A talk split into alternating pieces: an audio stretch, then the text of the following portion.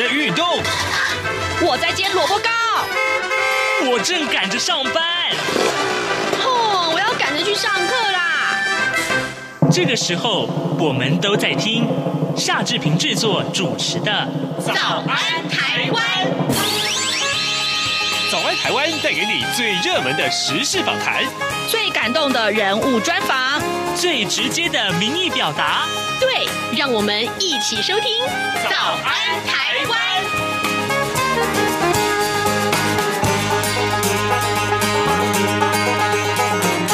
早安台湾，我是夏志平。今天是二零二零年的八月二十八号，星期五。哎，呃，你无肉不欢吗？你抗拒吃素吗？今天志平在早安书店这个单元里面呢，跟您介绍《风书食》这本书，我们要颠覆您的想法哦。来，请您收听今天的访谈单元。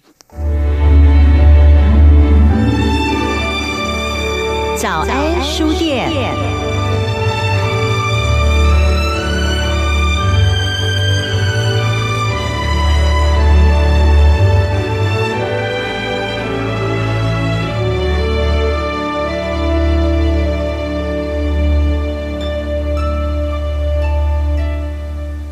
这里是中央广播电台台湾之音，您所收听的节目是《早安台湾》，我是夏志平。在今天早安书店这个单元里面，志平跟您介绍这一本，我觉得这是近年来我读过跟吃有关的书籍里面最重量级的一本书。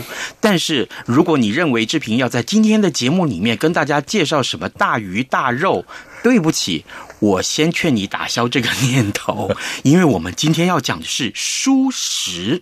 什么是蔬食呢？呃，简单的说，好，就不吃鱼，不吃肉，呃，不吃荤食，也许叫蔬食。呃，到底它定义如何？其实夏志平说了不算数。为什么呢？我们要请这位专家，也是这本书的作者，来告诉您。这本书的书名是《丰蔬食》，丰呢是丰富的丰，这是由商周所出版的。那么这本书的作者田定峰此刻就已经来到录音室当中接受志平的专访。峰哥，你早，谢老师早，各位听众大家早。哇，你讲话简短有力耶。啊，真的很棒，这么好，这个等一下，请你多分享一点。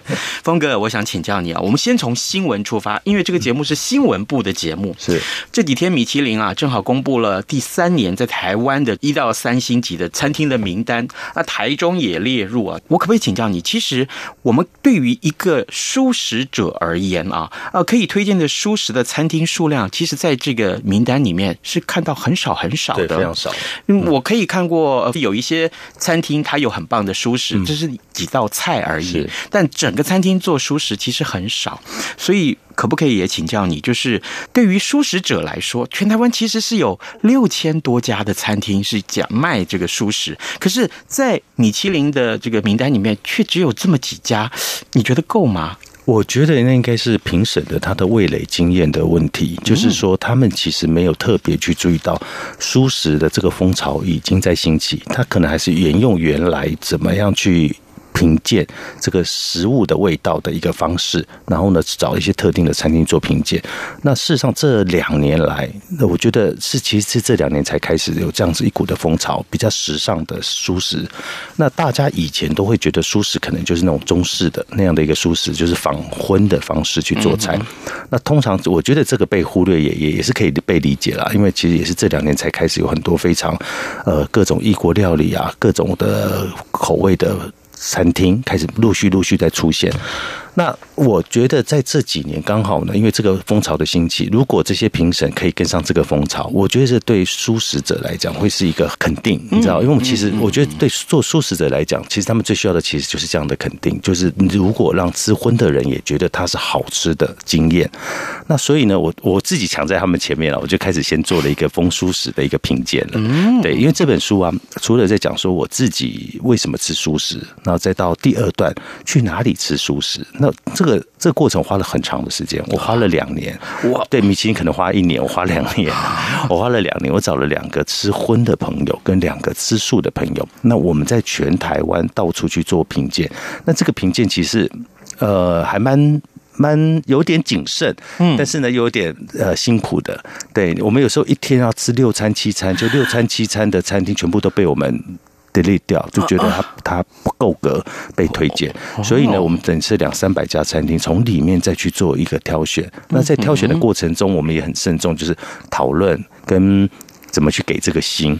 所以里面这个书里面大部分都是用推荐的。那有一些是一星，有的是二星，只有一家餐厅给了三星。哦，对。那我希望，如果说今天米其林还是以荤荤的这个取向来走的话，那丰蔬食有没有可能，它最后可以做成一个更公平公正的一个对蔬食者餐厅评鉴的一个平台？嗯、那这个是我在做丰蔬食，我想要去做的一件事情。太棒了！我觉得台湾的不管是呃蔬食者也好，或者是呃，就是吃荤的听众朋友也好，其实都需要这样一本评鉴。其实需要非常需要一个指南，因为其实大家真的不知道去哪里可以吃好吃的。就像我自己到处去吃。我常常踩到雷啊，其实真的非常多的雷，所以我才会刚讲说，一天吃了七餐，结果呢每一餐都是雷。你为什么不骂一下呢？呃，没有，我觉得我们以推荐为主啦，就是告诉大家去哪里吃好吃的，那不好吃的我们就不讲了。我很想写一本书，嗯，叫《美食地雷》。哎、欸，这个这个可能好像会有一些问题吧，会有争议吧。对对，我听说会吃官司啊。对啊，因为因为吃这件事情啊，味蕾的经验其实是很主观的，嗯，它其实是非常主观。不管是米其林也好，或者风叔是我们自己做的评鉴也好，我都觉得它是主观的。所以一开始我们在做个评鉴，我们就把它定义它是一个主观评鉴。嗯，对，风叔史的主观评鉴是对。好，讲到风叔史这本书，呃，峰哥。我看完了这本书，我只有赞叹二字。这个有风格很丰厚的这个呃舒适的经验啊，也有很悠闲的餐厅的风景。然后里面我看到这个里面的形容词，我简直就是有人你你形容这家餐厅像幼稚园。哇，我我巴不得我想去看一看。然后呢，呃，还有非吃不可的蔬食，那甚至于呢，呃，教大家怎么去做蔬食跟甜点。当初怎么企划这么一本这么丰富、内容这么丰富的书？哎，这个书其实很有意思。一开始出版社是讲说，哎，他想要做一个田定峰的蔬食的品格，就是在讲说我吃素的感受是什么？为什么我开始吃素？也就是现在我们看到的前面那个一大段的吃素的过程跟故事。嗯哼。可是呢，我在跟他们讨论的过程中，我一直给他们一个建议，就是说，我觉得不能只是讲我个人的吃素的经验，我觉得应该要让大家知道。依照你这样的味蕾经验，那你要去哪里吃？我觉得那个其实是重要的，因为很多人，因为我常在脸书上会去 po 那个餐厅，我去哪里吃，然后感觉是什么？那下面留言最多的是什么？都在问说去哪里吃，这餐厅在哪里？对，对，这是资讯嘛，就是大家会希望知道这个资讯。那我觉得应该把这个资讯要提供出来，所以这是后来我给出版社的建议。那后来本来就有这两个 part。那当我再去评鉴这个餐厅的时候，我其实遇到一些很有理念的一些老板或者是厨师。然后他们在讲他们的故事的时候，我其实很被感动的。嗯，那我其实就会在这个很感动的故事里面在想说，那我们是不是应该要把一些很棒的这些职人的故事也跟大家来介绍？比如说他做酱油做了几十年的三代传承，嗯，他为什么会第三代他为什么会继续做下去？而且他用舒适的方式去做，他变成一个飞雀餐桌的理念，把酱油融入到每一个菜里面去做。做一个餐桌的概念，对，那这个其实是我觉得应该要让他们更多人知道他们的故事。我觉得他们故事其实更励志，然后对这个土地其实是有善念的、有关怀的。那其实我觉得这样的人应该要更被注意到。所以呢，里面我就又写了五篇职人的故事。对，然后完了之后呢，我觉得到今年，你知道，今年刚好。疫情开始发 发发生，对，然后就多了很多时间，然后那时间我也不知道干嘛，然后我想说，好吧，那既然你在写这本书，要不要试试着看自己做菜？其实我以前真的不会做菜，对，以前我就是就是餐厅嘛，就不会自己做，我只会煮泡面。然后呢，因为这疫情发生，我就开始试着，我就看那个 YouTube 影片，然后大家怎么做菜，或者是看一些食谱，然后就开始照着他的那个比例开始去做，后来发现他那个比例其实都有问题，你知道吗？就是。因为每一个人吃东西的口感其实不同的，所以你不能只是照着那个 YouTube 告诉你的多少的分量、多少的水、多少的糖，那个其实不对的。峰哥，你说出我心里的话来。对，所以我就觉得那个是不对。后来就怎么吃都觉得不对，后来我就不管了，我就照自己的感受自己去放，去加这个调味料的比例，我自己去做调整。出来我觉得那个味道好极了。那那个就是自，那个就是自己的食谱嘛，对不对？对，没错。对，然后我从。今年开始我就会做菜，然后那里面的那个十六道菜里面有甜点啊，然后有西式的，有中式的，那几道我手做料理，呃，都是我在第一个阶段做出来第一次就成功的，所以它其实并不难。就是很多人说，哇，这个也太难了吧？怎么做出凤梨酥？然后你怎么做出那个呃熔岩蛋糕？我说你给我二十分钟，我就做一个熔岩蛋糕给你。你知道我看到这十六道菜，我最想做哪三道吗？哪三道？我最想。在家里自己试的是火龙果炒饭。我跟你讲，夏老师，你一定要做这个，这个非常简单，嗯，它非常简单，而且非常的营养。对对，这个你真的可以试试看。然后另外一个是意大利野菇炖饭，哦，野菇炖饭也很好吃。对啊，更重要的是，我是甜点的这个嗜好者哈，非常爱好甜点，所以你刚刚说的熔岩巧克力蛋糕，我必试。哦，那个很厉害，那个真的很，那个谁，我觉得你家里如果有气炸锅，它就会更方便制作。你不用到烤箱，我怎么可能没有气炸锅呢？那老师，我跟你说，你 二十分钟就可以做出一个蛋糕。好，你回去试试看。是，是是是，真的。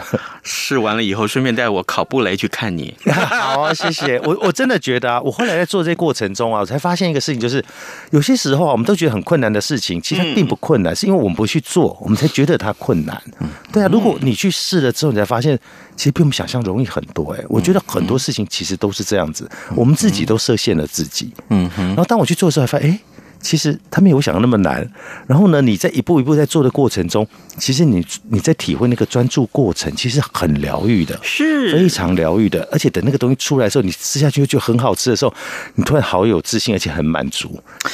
真的，你有很多事情困难吗？千万不要设限自己，对，不要设限自己。这是峰哥今天在 呃这个节目一开始先告诉我们这段非常重要的经验。各位听众，今天早上志平为您访问到田定峰，他是《风书时》这本书的作者啊、呃。提到峰哥，大家在演艺圈里面的这个相关的人士，无人不知，无人不晓。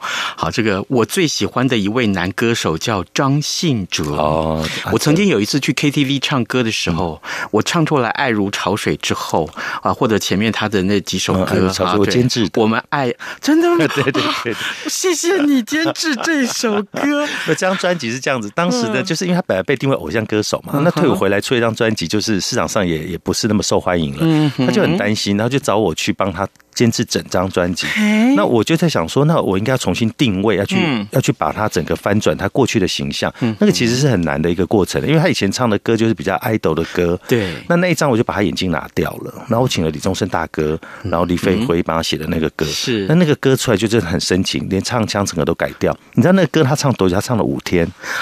哇，嗯。因为你知道，其实他要改变他原来唱歌的方式，那是一件很难的事情。嗯，对，录了五天才录完。对，录了五天。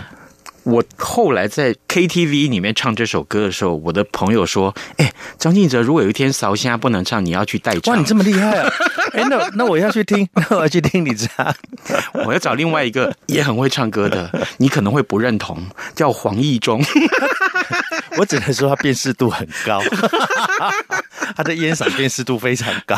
不知道他现在耳朵有没有觉得痒一痒？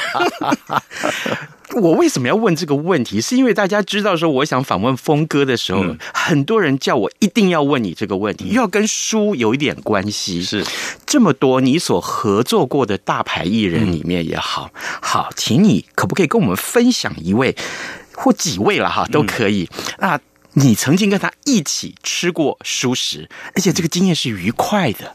其实我。合作的歌手通常都会被我带去吃素食。好，其实几乎每一个人都被我带去吃过。是，然后呢，其实我特别讲，像比如像客群吴克群好了，我觉得他就很有意思。他其实是内心是抗拒，但不敢讲，你知道，因为他跟我去吃了几次，然后啊，然后他也不敢跟我讲说，哎。其实，其实他没有没有吃饱，你知道，那个其实不是没有真的饱，是他味觉没有饱。那这个我其实是理解的。那所以呢，我后来呢就在想说，我不应该带他去吃我常去吃的。然后呢，我我今年就带他去吃一个很不一样的餐厅。嗯，对，夏老师也有去吃过那个 Bacon Hood，对，好餐厅。他吃完之后他说 啊。我刚才在吃素吗？我说对呀、啊，你刚刚在吃素啊。所以就是你知道吗？我觉得这个事情是这样，就是如果一旦他先知道他要吃素，他其实有成见的。嗯，所以刚才回到老师讲的，你讲的那个米其林，我觉得也是这样子，因为他如果抱着我就要去一个素餐馆，他就要去一个素餐馆的一个成见的框架在里面了，所以呢，他就不会觉得他在吃像他吃荤的感受，他不会让他的味蕾完全的打开。是，那就像客群一样，我其实就没有告诉他，那吃完我才跟他讲，他吓了一跳，而且他觉得是非常好吃，他愿意再来。啊，对，跟我那天跟峰哥去那个餐厅吃过啊，这个这个的感觉是一样的。我坦白讲，我吃到最后，哎，我们刚刚那汉堡是肉啊，没错啊，你为什么说这是蔬食呢？你你不会诓我吧，峰哥？而且对，因为那那一天你看那个餐厅啊，你吃到的那些肉，其实都不是我们印象中的所谓的素肉。对，因为我们一般的酥肉都是用一些香菇头、大豆去做，对对对，它有一个大豆的腥味在里面，其实你其实是不好吃的，嗯，对，你会不舒服，嗯。那我们那天吃的那个叫 Beyond Meat，Beyond Meat 就是里奥纳多跟比尔盖茨他们合开了一个公司，在美国合开一个公司，它股价现在非常高，也就代表全世界在掀起的这个素食的风潮。那他们这个肉呢，其实可以做很多种，你可以做肉丸，你可以做肉排。我们家现在冰箱堆了一堆的 Beyond Meat 的肉，你可以做很多很多的食物。对，所以那天你吃到是这个肉。那第二个呢，你吃到那个碎肉。那个其实加拿大的一个品牌，那个那个叫做新猪肉，是 Oni Pork，那个新猪肉更更有意思，它就像我们一般啊，我们在做中式熟食的那种碎肉，你可以来跟瓜瓜子啊。打成瓜仔肉，是。你可以做打抛猪，你可以做很多很多。其实我就是从因为有这些东西食材，我才开始学会说，哎、欸，做菜其实是一件很容易的事情。是。对。哦，好，还有没有哪一位艺人要跟我们分享呢？有一个艺人，其实就是我也常带他去吃素，嗯，因为他以前也是没有觉得素有什么好吃，像像吴青峰好了。啊，我我记得我打绿的吴青峰，对对对，我第一次带他去吃 Red，Red 其实在那个仁爱路那一边，它是一个比较西式的一个。一个餐厅，嗯哼，然后他吃，他也是觉得，哎，这个他在吃的这个肉，其实为什么他觉得根本就是西，他在吃西餐的感觉，哇，对，他觉得每一个东西的口感都做的很细致，很有层次，嗯，那我后来又带他去吃那个小小素食，小素现在很红，他就是做的很 modern 的，像网红餐厅，每一道菜拍起来都很美，然后那个都给他带来一个很好的味觉的经验，那我知道他现在也吃素了，嗯。我我我觉得，因为你带他去吃，我觉得视觉的，你刚刚讲那个视觉的经验其实很重要的，是是是，就是。我当味蕾也是一样，但我吃进去之后，然后我觉得这个东西是好吃的，你就会记住它了。当你的身体记住它的味道，你喜欢上它之后，你就不会排斥了，然后你就会一步一步去吃。事实上，我出这本书，我并没有说鼓励大家说你一夕之间就变一个素食者，嗯，我觉得那是一件很难的事情，非常难的事情。对，你其实可以用渐进式的方法，你可以一步一步慢慢来，你就。我觉得周一无肉日很好啊，你就一个礼拜吃一天，我们对地球环保嘛，对保护我们的地球，我觉得这是一个很重要的事情事情。所以你一天一个礼拜吃一天，我觉得应该不难吧？你在书里面告诉大家，先从不吃红肉开始尝试。对，我觉得呢，因为大家呢会比较惯性的吃猪肉跟牛肉，那这个是红肉，那红肉我们都知道，它对身体其实负担是比较重的，它的气味也比较重，那比较没那么健康，那对肠肠胃呢的消化其实比较不容易。那我觉得是不是我们可以先把红肉先不吃，先不吃红肉开始？那你可以先吃白肉，你可以先吃鸡肉啊、海鲜啊、鱼啊这些东西开始。到到第二个阶段，你可以连海鲜都不吃了，因为那个其实是一个渐进式的过程。那如果你可以慢慢去去这样子往这个方向走，你后来就会发现啊，当你真正吃素了以后，什么东西都诱惑不了你。很多人以为我们在忍耐，你知道？其实我们没有忍耐。我我常常有时候肚子饿，他们就故意拿个炸鸡，就是我刚才吃素的时候，他们就会闹我，就拿一个那个炸鸡啊，峰哥你真的不吃吗？这很香，这很好吃。坦白讲，我真的没感觉，我一点感觉都不会有，就连那个念头不会有，因为素食更好吃啊。是对啊，就是说我知道更好吃的东西，只是你们没有感受到，你们不知道而已啊。所以你们觉得我是在压抑跟忍耐，可是其实不是。所有你要被压抑的欲望而去做的这件事情，通常不会成功，通常不会成功。因为我第一次吃素的时候，我其实失败的。我在更早以前的时候，我有那个时候大概是九六年的时候，那时候我合作林忆莲，嗯、那林忆莲那时候大家都有印象啊，随缘随缘那个素泡面对不对？广告打很大，对，为什么？因为他那时候吃素了。然后他吃素的理由是为了健康跟环保。嗯，那同时他也就跟我讲说，啊，你应该来一起加入这个行列，一起来吃素。那我那时候哦，好吧，那我再试试看。可是他那个吃素太严格，那是从纯素，就是连奶啊、蛋啊什么，通通五星都不能碰。所以那个时候我吃我吃素就吃的很单调，就是只有那种大家印象中那种素食的餐素食餐馆。是，那你知道一般你去吃那个素食餐馆，那个经验都不是太好，你知道，可能油太多很腻，可能又有黄豆味。那你你餐餐吃吃到后来就破功了，这样说我不要了，我不要再继续吃素了。所以呢，我觉得呢，不要不要要求自己突然一夕之间要去改变你的饮食生活，你其实可以慢慢用渐进式的。对，嗯，再给大家多一个诱因好了，我们回到《丰书食》这本书上，你介绍了这么多的餐厅，也介绍这么多的菜。然后呢，自己也下厨去做出了这些料理。因为时间的关系，可不可以也跟我们分享一下你最推荐哪一家餐厅？或者说，呃，也只有一道菜可以请峰哥来给我们介绍。我我一定要推荐我们里面唯一三颗星的那一家，在高雄。对，就是我觉得你就算从台北专程去高雄吃，你都会觉得很值得。那一家叫五郎食食。嗯，那五郎食食那一家在高雄，它的。他的餐厅其实并不大，它其实就像你一般印象中的那种很专业的那种日式料理，一个很长的吧台，嗯，然后里面很专业的日式的师傅在料理生鱼片啊、握寿司啊，所有这些东西，然后自烧那些食材，但是是素食，全部都是素的，全部都是那个 那个餐厅很有意思，那个餐厅本来是荤的，他本来是做荤食，然后他们有有很很多的客人，就是习惯的那个常客，所以他生意其实很好。可是有一天，那个老板会觉得说，我我不想要再。杀生，可是呢，我要怎么样留住这些客人？那我要怎么样让客人觉得我现在吃到这些东西它是好吃的，它还是跟我原来做的东西一样好吃的？所以他花了非常多的时间。比如说，它里面有个炙烧干贝，那炙烧干贝呢，我们之前我们以真的以为我们在吃干贝，他把那个杏鲍菇，他把它切了三三十刀。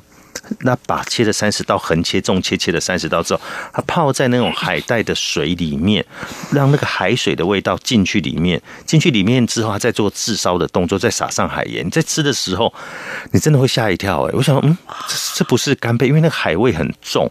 可是其实不是，是因为它很费工，它其实在那个过程很繁复，其实它比做荤还要辛苦。对，可是你吃起来，你的味蕾的经验真是特别特别棒。峰哥在叙述这整个事情的过程。讲完以后，应该再马上做一个动作，嗯，把我的下巴拉回来。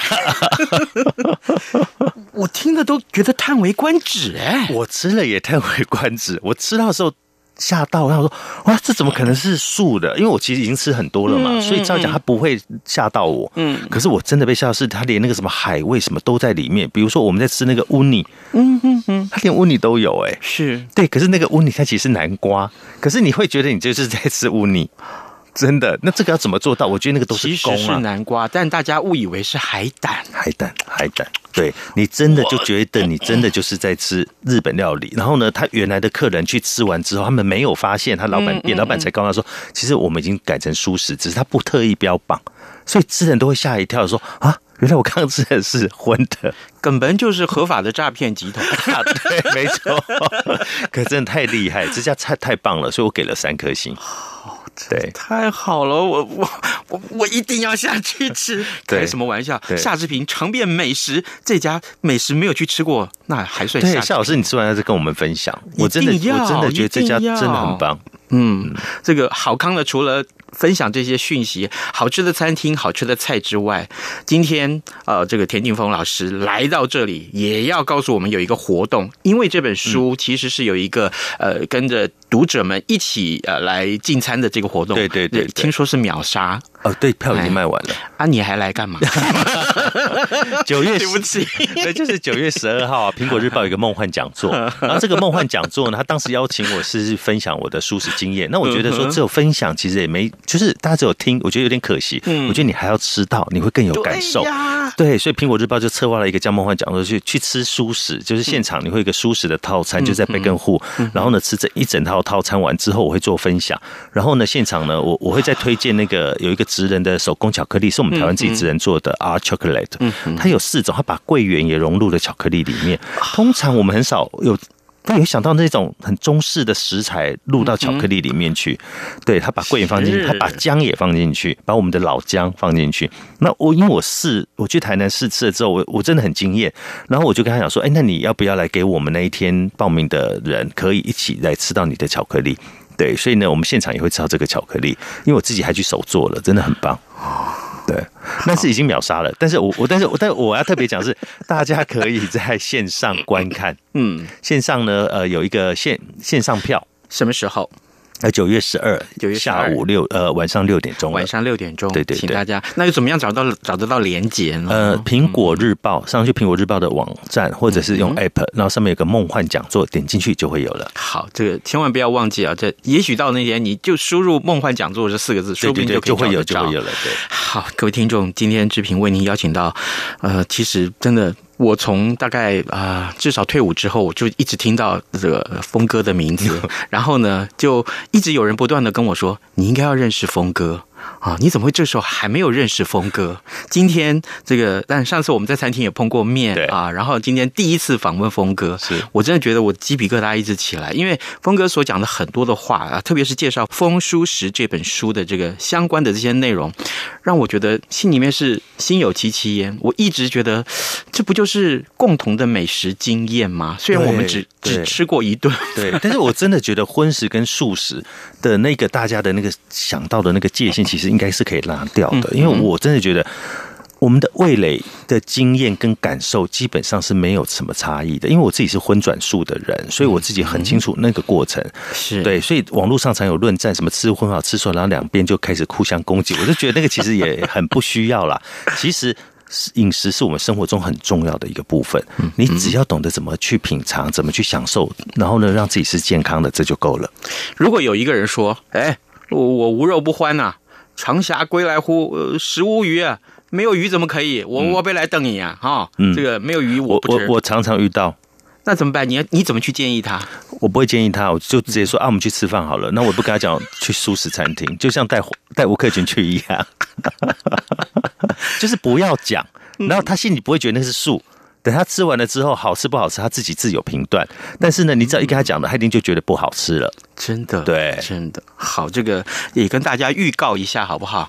呃，这次跟呃峰哥的这个访谈，我们会有下集。下集是什么？下集就是夏志平进厨房做出峰哥所教大家做的这几道菜当中，我挑几样来做，我一定会在脸书上跟大家分享。我还要 take 峰哥，好啊，好期待，好期待。可以了，我我要知道你的成果。夏老师应该很厉害。没有了，没有没有，不敢不敢。我现在要说我很不会做菜才可以。没有没有没有，我觉得做菜这件事，这个领域我要拜你为师。没有没有，我们我们这样子，这个这样好，这样把另外几个这个狐群狗党通通找来，好啊，像黄义中啦，好啊，像 Frank 啦，等等等等。哎，我们可以去你家吃吗？做评鉴？可以啊。你不要评鉴我就，我评鉴食物，可以了，应该可以吧？哎，我就是那种，就是从前啊，过圣诞节哦，嗯，我是那种会固定每一年一定要进厨房去做一顿，从头到尾都是我自己做的西餐，哇，西餐，然后我只邀请一位，顶多两位朋友到家里面来一起共餐，只有一位啊？为什么？呃，就因为工作量很大，哎。你从头到连甜点都要自己做，连面包有时候要自己做哦。那进烤箱每一道菜进烤箱都要自己来。那我今年帮你做一个热红酒好了。这热红酒最近是热搜哎，为什么？我不知道，已经。你是第三个跟我说这个事情的人哦，真的，真的，我很爱喝热红酒，而且我觉得那种圣诞节就一定要喝热红酒才有气氛。你来开个专栏吧，各位听众，今天真的时间不够，真的很抱歉。我们为您邀请了《风书食》这本书的作者田定峰，这是由商周出版的。呃，如果你还没有买这本书，还没有看到这本书，千万记得路过书店的时候进去选购这本书，里面有太多太多美食经验的分享，同时更。重要的是，如果你是一个婚食者。啊，给自己一个机会，这本书其实就是给婚食者看的书，是吗？对对对，我我是这样定定义这本书的。对啊，你一定有机会跟峰哥一样健康，是。哦，真的是很重要，而且有很好的美食经验，是这点很重要。我们跟大家诚挚的推荐这本书，也谢谢峰哥今天来上节目，谢谢。你，谢谢。早安，暴马仔。Bye. 好，这个呃，今天早上醒过来的时候，突然看到网络上盛传这个疯传这个消息，呃，知名的网红馆长啊，陈之汉在今天凌晨两点将近两点二十三分的时候，在他的这个健身馆啊，呃，门口遭人连开三枪，造成了小腿跟手背呃各中一枪，目前意识是清楚的，已经送医急救了。呃，可是他这个呃受伤的时候还开直播，好，恐怕这会是今天所有网络上最这个。被大家关注的消息啊，那么好，今天也礼拜五喽，志平就祝您有愉快的周末哦，咱们下周一再见了，拜拜。一样被丢弃